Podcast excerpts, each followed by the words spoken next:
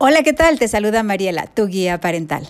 Y te doy la más cordial bienvenida a este tu podcast, representando a una comunidad de padres que quieren cambiar el mundo, empezando por su mundo, para hacer y hacer la diferencia trabajando juntos por una niñez más sana, empoderada y feliz, haciendo así efectivo lo que se ha convertido en mi lema.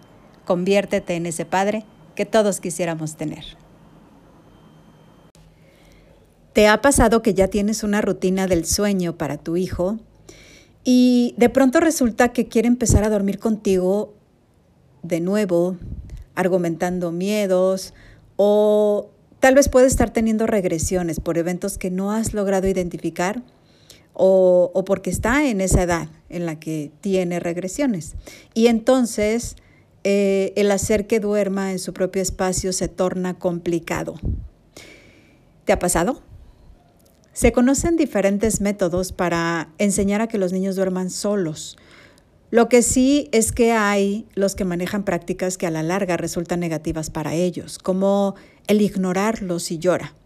Y permíteme decirte que eso sí funciona, son efectivos, pero en el momento, porque digamos que como solución práctica e inmediata resultan.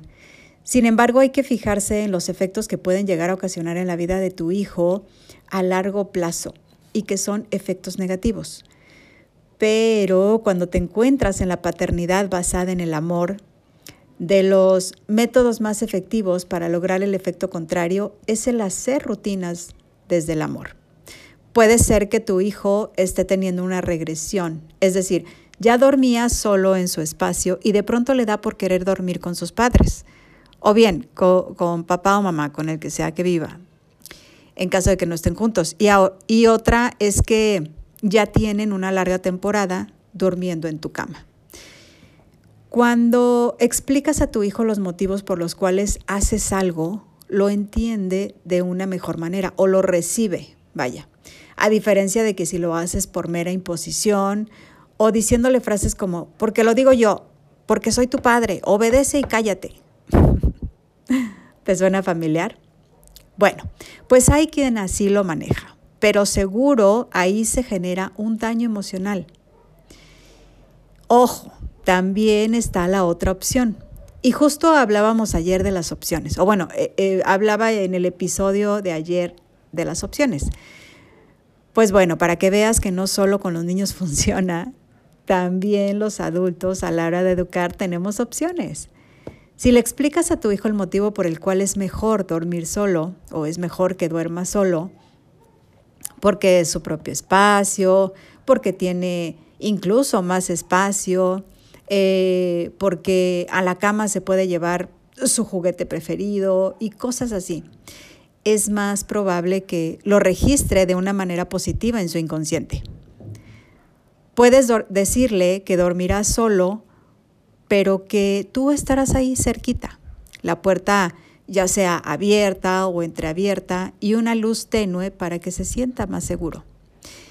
En el caso de los niños que se despiertan, por ejemplo, en medio de la noche y con miedo o inquietos, eh, lo que puedes hacer como papá pues es abrazarlo, acompañándolo de regreso a su habitación y esperar a que vuelva a conciliar el sueño.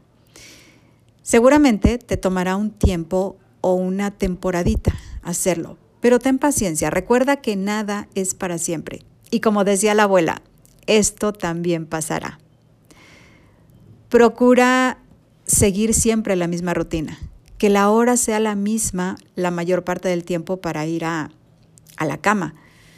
Abrázalo, eh, dale un beso, y dile lo mucho que lo amas antes de ir a la cama. Este es un excelente tip para que lo incluyas en esa rutina del sueño. Eh, puedes leerle un cuento, pedirle que traiga o darle el permiso de que traiga a su juguete favorito a dormir con él. Y así como hay tips que, que recomiendo hacer pues hay otros que se recomiendan no hacer y que se convierten en errores que los padres llegamos a cometer, como por ejemplo ayudarlo a hacer cosas que ya sabe hacer solito, como ir al baño, por ejemplo, o enojarte porque no quiere ir a dormir solo. Pero recuerda siempre, conviértete en ese padre que todos quisiéramos tener. Y estoy segura que este mensaje agrega valor a tu vida, a tu día a día. Es por ello que te invito a compartirlo para juntos llegar a más y más padres, para hacer de este un mundo mejor. Un fuerte abrazo a la distancia y que pases una excelente mañana, tarde o noche, cualquiera que sea el momento en el que estés escuchando mi mensaje. Soy Mariela, tu guía parental. Chao, chao.